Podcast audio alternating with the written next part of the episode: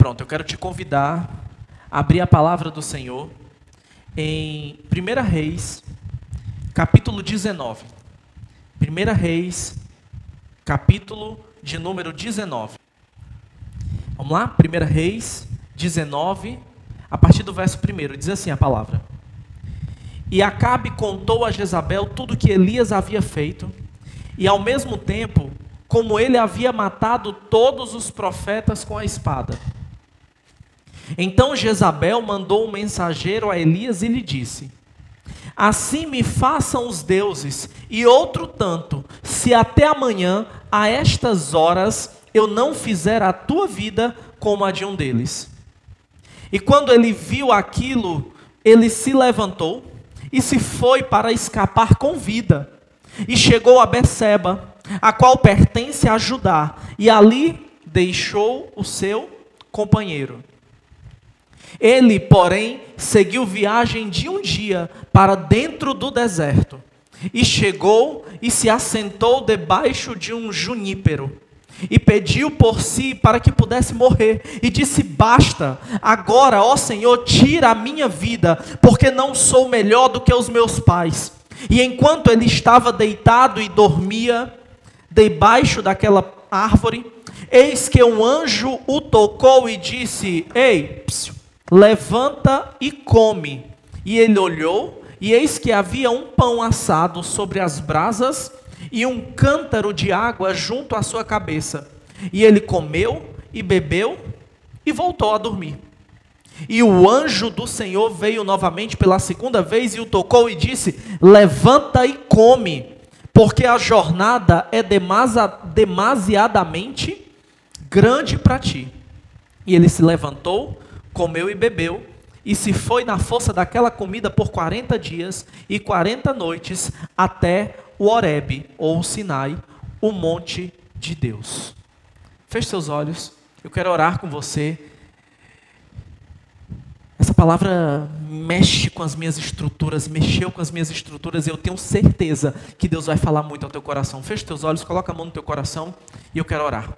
Deus, em nome de Jesus. Muito obrigado por essa porção da tua palavra. Muito obrigado pela vida de Elias. Muito obrigado pela vida, Senhor, daqueles dos escribas que deixaram escrito esses textos para nós. Muito obrigado, porque essa palavra, que é boa, perfeita, agradável, que é poderosa para corrigir a nossa vida, é poderosa para nos transformar, para nos trazer verdades absurdas, verdades incríveis no tempo que se chama hoje.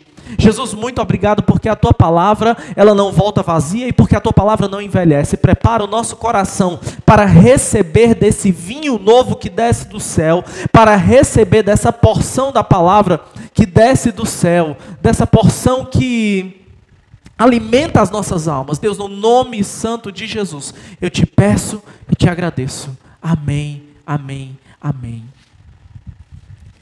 O texto que nós acabamos de ler, fazer um resumo muito rápido.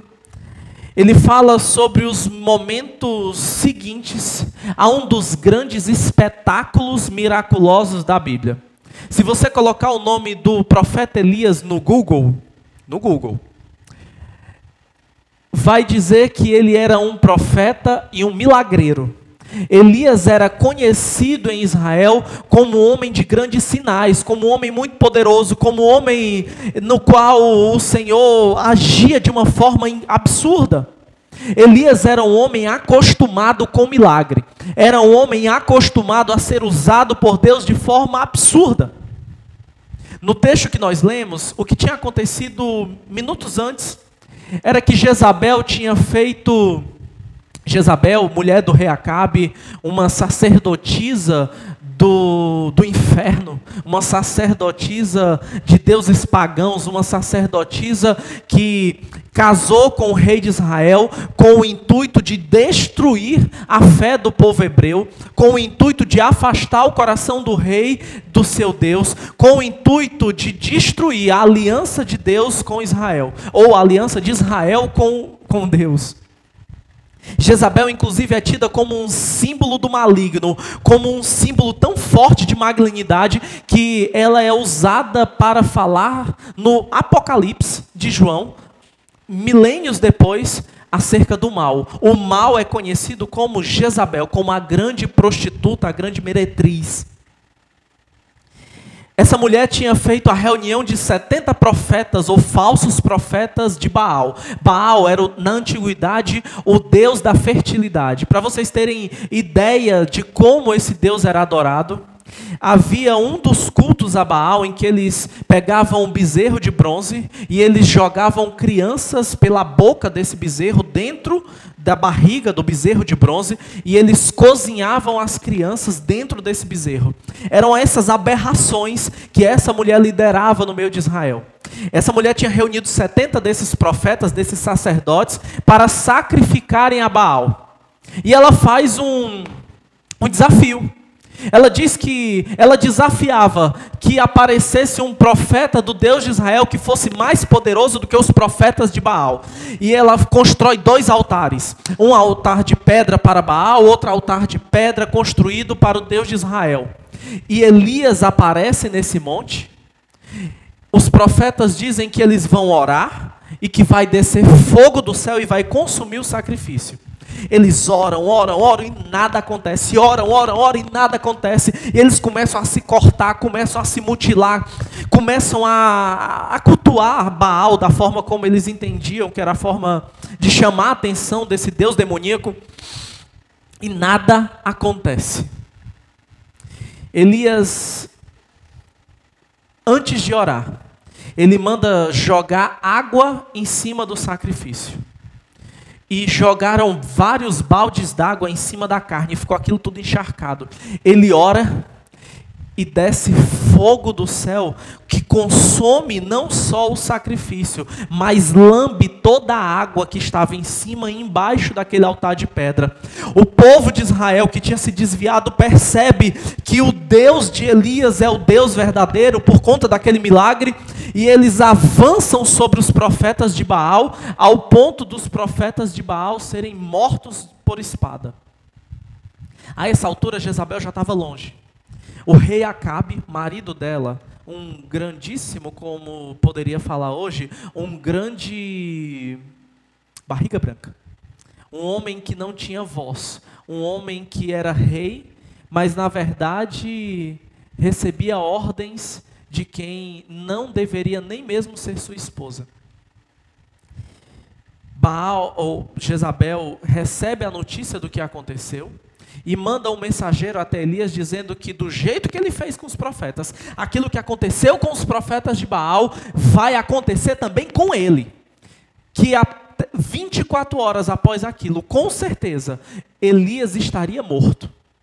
Ora, Elias tinha acabado de ser usado por Deus como, como um dos maiores espetáculos de milagres que a Bíblia registra.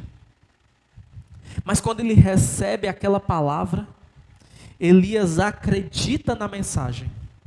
E a Bíblia diz que Elias foge para salvar a própria pele. No meio do caminho, dessa caminhada de fuga, ele foge junto com o seu companheiro, né, com o seu servo, com o seu auxiliar, com o seu secretário. Ele sai correndo para tentar fugir daquela situação. E ele chega a Berseba, lá ele deixa o seu servo, deixa o seu secretário, deixa o seu companheiro e continua por mais um dia correndo, por mais um dia caminhando. E a Bíblia fala que ele caminha entrando cada vez mais no deserto. Aqui a gente já tem uma boa ideia de coisas que o Senhor tem para nos ensinar. Elias tinha sido usado de forma miraculosa e poderosa pelo Senhor. Mas depois dessa demonstração de poder, dessa demonstração de fé, dessa demonstração de força, dessa demonstração de milagres, a palavra de Jezabel dizendo que mataria Elias é mais forte do que as suas próprias convicções no Deus que o guardaria. Porque a Bíblia diz que o coração de Elias se estremece.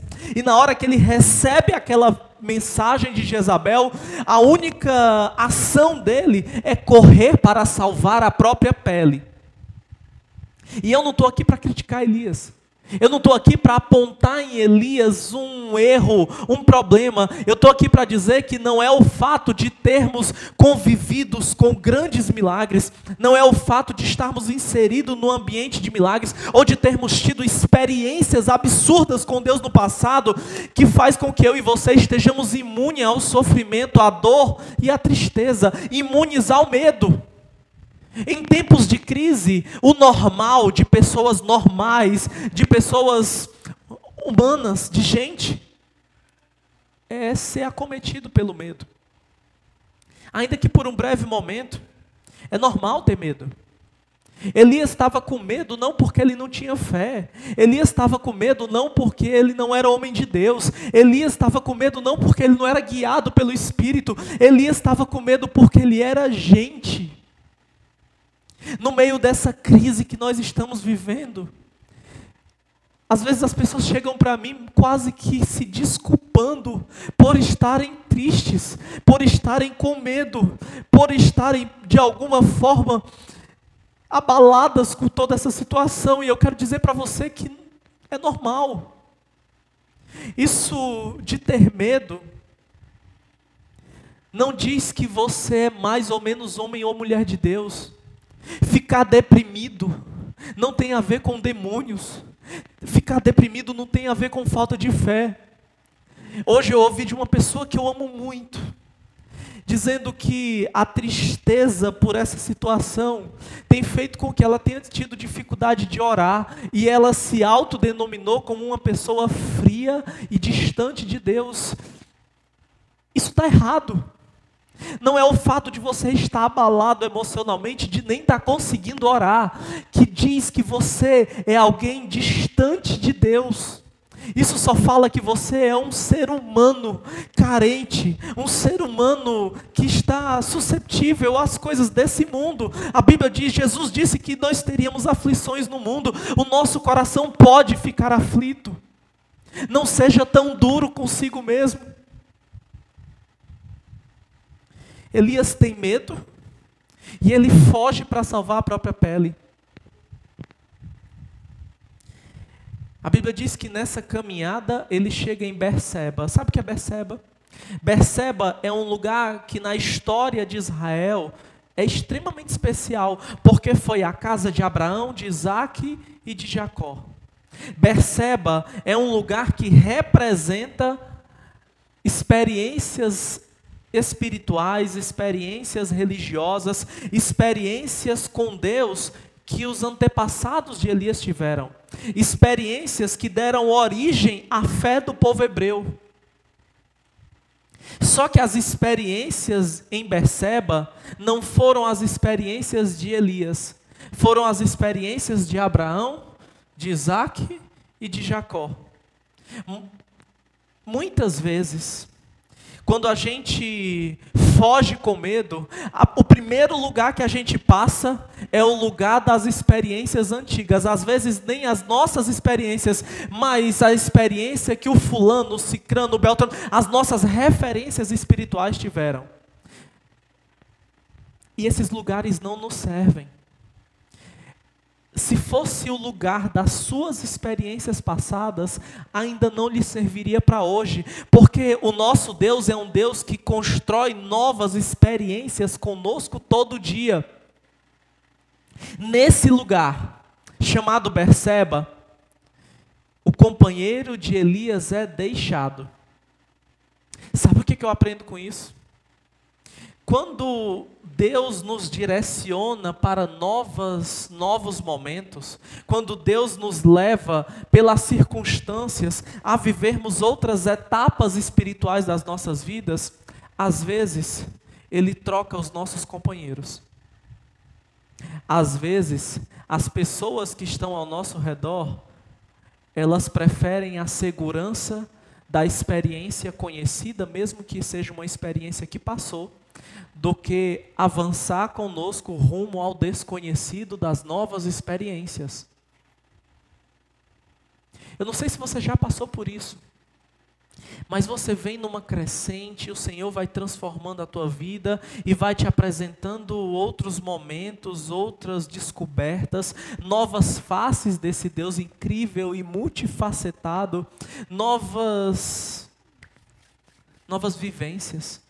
E você olha para o lado e as pessoas que começaram com você essa caminhada, muitas delas não estão mais. E pode bater no teu coração algum sentimento de culpa. Poxa, será que alguma coisa dentro de mim mudou e não era para ter mudado e essa pessoa se afastou? Essa é, uma, essa é uma análise importante. Você não pode usar isso que eu vou dizer hoje para dizer que, ah, quem quiser vir, que venha. Não, não é isso que eu estou falando. Mas muitas vezes, as transformações que Deus causa dentro de você são tão profundas que ele precisa mudar o teu ciclo ao teu redor para trazer para perto de você pessoas que consigam caminhar junto com você. E aquelas que foram tão importantes em outro momento, continuarão sendo importantes na memória, mas não estão mais aptas a trilharem o mesmo caminho. E está tudo bem. Está tudo bem. O Senhor tem uma trajetória para cada um.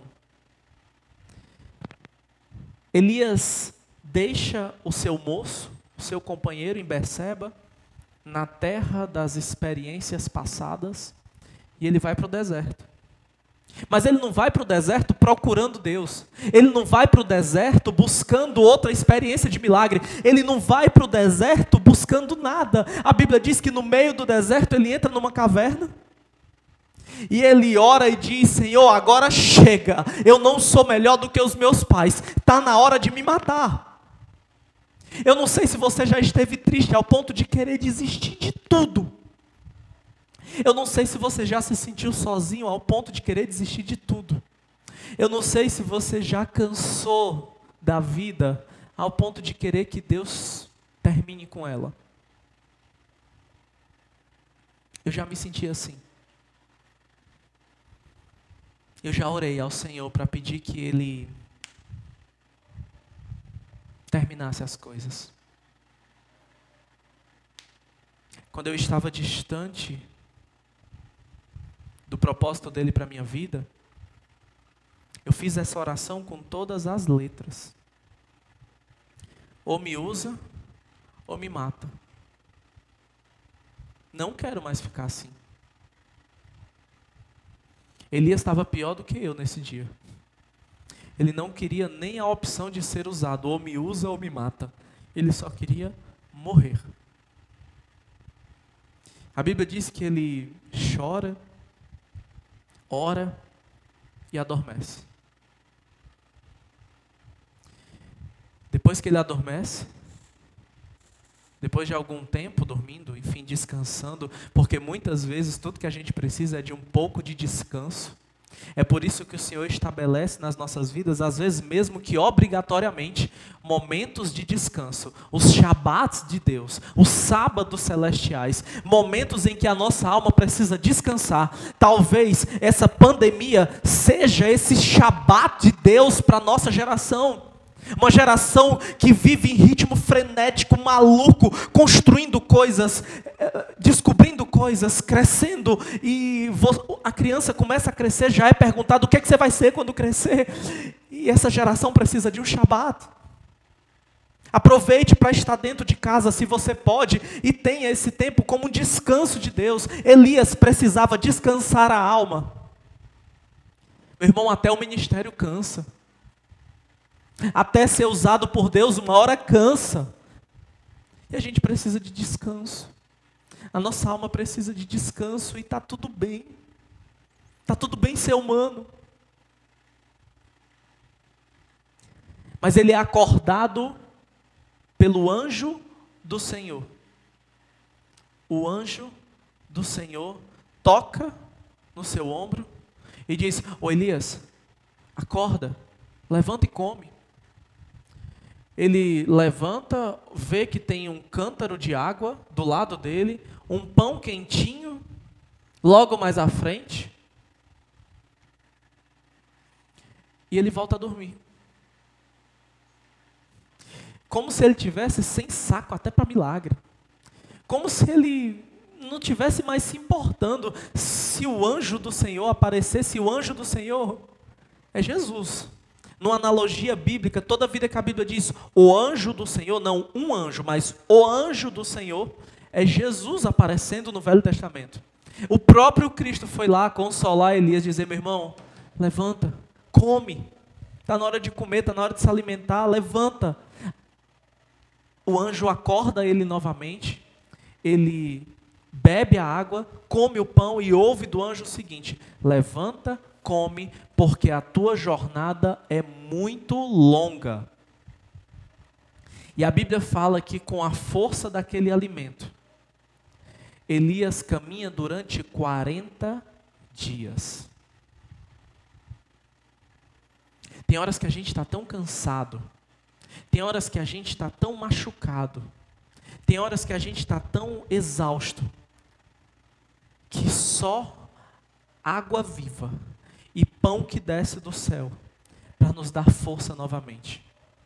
E esse pão que foi feito no céu e que foi servido por Jesus a Elias, foi o pão servido por Deus a mim e a você. Esse pão que desce do céu, que é o próprio Cristo, é o único alimento capaz de nos colocar de pé novamente.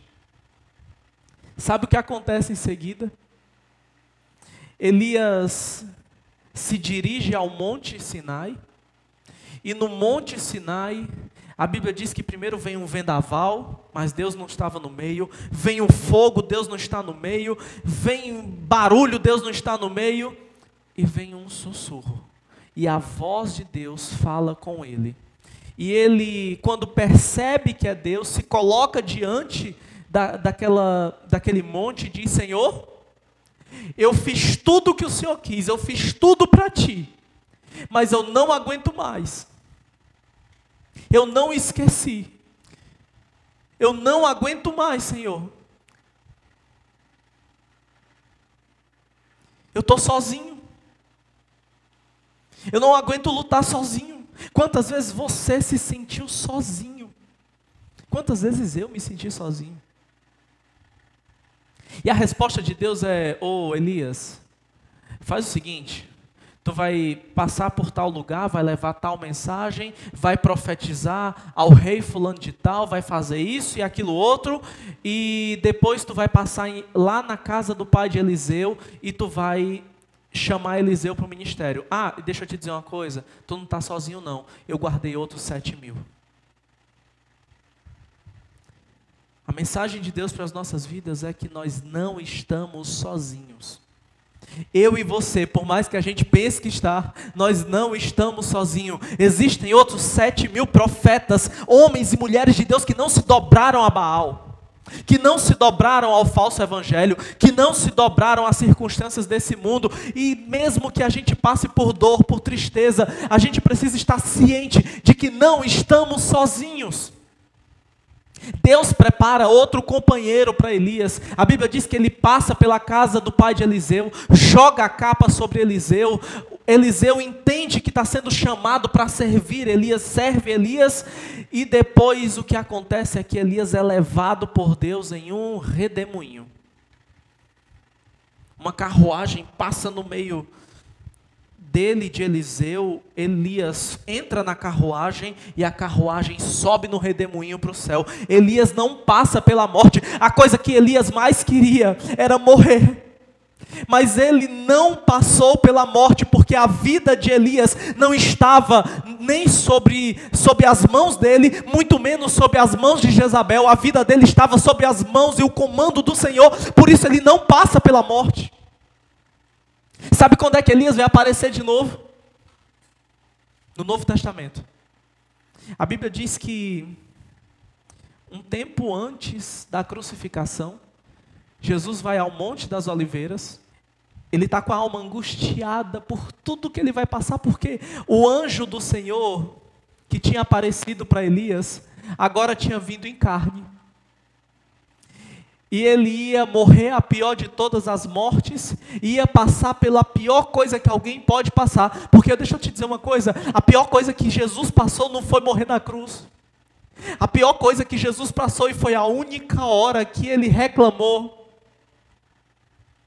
foi perceber Deus lhe dando as costas. Foi o distanciamento de Deus que Jesus viveu porque carregava o nosso pecado. Nesse momento a Bíblia diz que Deus o abandonou e Jesus disse: Pai meu, por que me desamparaste? Por que me abandonaste? Jesus sabia que sofreria isso. E é Elias que é convocado para descer ao Getsemane e consolar Jesus. Elias sabia o que era sofrer. Elias sabia o que era se sentir sozinho. Elias sabia o que era ser um profeta em uma terra que não lhe recebiam. Elias sabia o que era achar que estava só carregando o mundo nas costas. E a Bíblia diz que estava lá Pedro, João e Tiago. E desce Elias e Moisés e começam a conversar com Jesus. Eu imagino o papo. Moisés sabia o que era ser traído. Elias sabia o que era estar sozinho.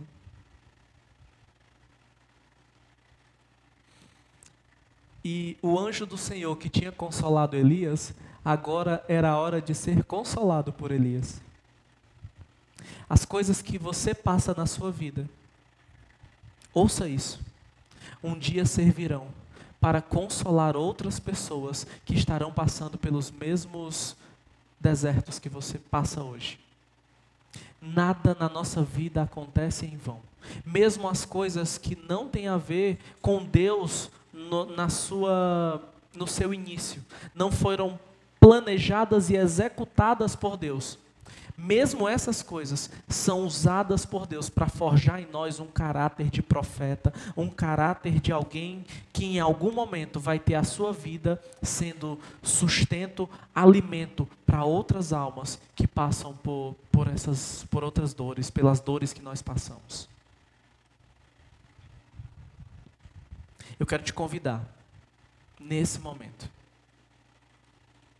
a orar ao Senhor se o teu coração tem estado como o coração de Elias, um coração mergulhado em dor, um coração de quem está se achando sozinho, um coração de quem está achando que ficou sozinho, um coração que está entrando em crise, está entrando em parafuso que não aguenta mais estar tá trancado, que não aguenta mais estar tá abraçando, não poder abraçar, não poder tocar, não poder sentir as pessoas. Coloca a mão no teu coração. E nós vamos orar ao Senhor, para que o anjo do Senhor, agora, depois de morrer, ressuscitar, e enviar o Espírito Santo, que é o Consolador, Elias foi consolado e alimentado por Jesus. Eu e você somos consolados e alimentados por Jesus, mas através do seu Espírito Santo, o Consolador, enviado depois que ele foi assunto aos céus, para nos envolver e para morar dentro de nós. Se você não sabe o que orar, eu quero te pedir para não orar. Porque a Bíblia diz que quando nós não oramos, nós não sabemos como orar o Espírito Santo de Deus intercede por nós com os gemidos inexprimíveis. Então, feche os teus olhos, eu quero orar por você. Pai, em nome de Jesus, eis aqui o coração dessa minha irmã e desse meu irmão, que tem se sentido, Pai, como alguém que não quer mais continuar, que está cansado está cansado, Senhor, até mesmo de ser usado por Ti. Jesus, nós entendemos que o fato de termos contatos com milagres não transformam a nossa vida ou não nos deixam imunes ao sofrimento existencial. Isso é coisa de gente, isso é coisa de ser humano. Mas a tua palavra diz que aqueles que estão cansados e sobrecarregados podem ir a ti e o Senhor os aliviará. Senhor, no nome de Jesus, eu peço que esse bálsamo de alívio do Teu Espírito Santo venha sobre os nossos corações, traga leveza à nossa vida, nos dê sustento, Pai, para ficarmos de pé e depois do dia mal permanecermos ainda de pé diante de Ti, Jesus. Ó oh, Senhor, faz-nos entender que existem mais outros tantos, muitos e muitos e muitos que não se dobraram, Senhor outros tantos, muitos e muitos, que permanecem fiéis a Ti, que dividem conosco as cargas. Meu irmão, minha irmã, você não está sozinho, tem gente para dividir carga com você. Pai, no nome de Jesus, que esse pão quentinho que desce do céu, que é o Teu corpo rasgado por nós, que o Teu sangue vertido na cruz, seja agora alimento para as nossas almas e que no nome santo de Jesus nós possamos ser fortalecidos. A palavra disse, Senhor, que com, aquela, com aquele alimento, Elias caminhou mais 40 dias no deserto. Senhor, que o alimento de hoje faça com que a gente passe por essa quarentena, por esses mais 40 dias de pé, firmes, mesmo no meio do deserto, mesmo no meio da solidão, mesmo no meio da dificuldade, nós estejamos de pé, firmes, sabendo que o Deus que faz fogo cair do céu também fala no silêncio. Deus, muito obrigado por tudo. E obrigado por cuidar de nós no nome de Jesus. Amém. Amém e amém.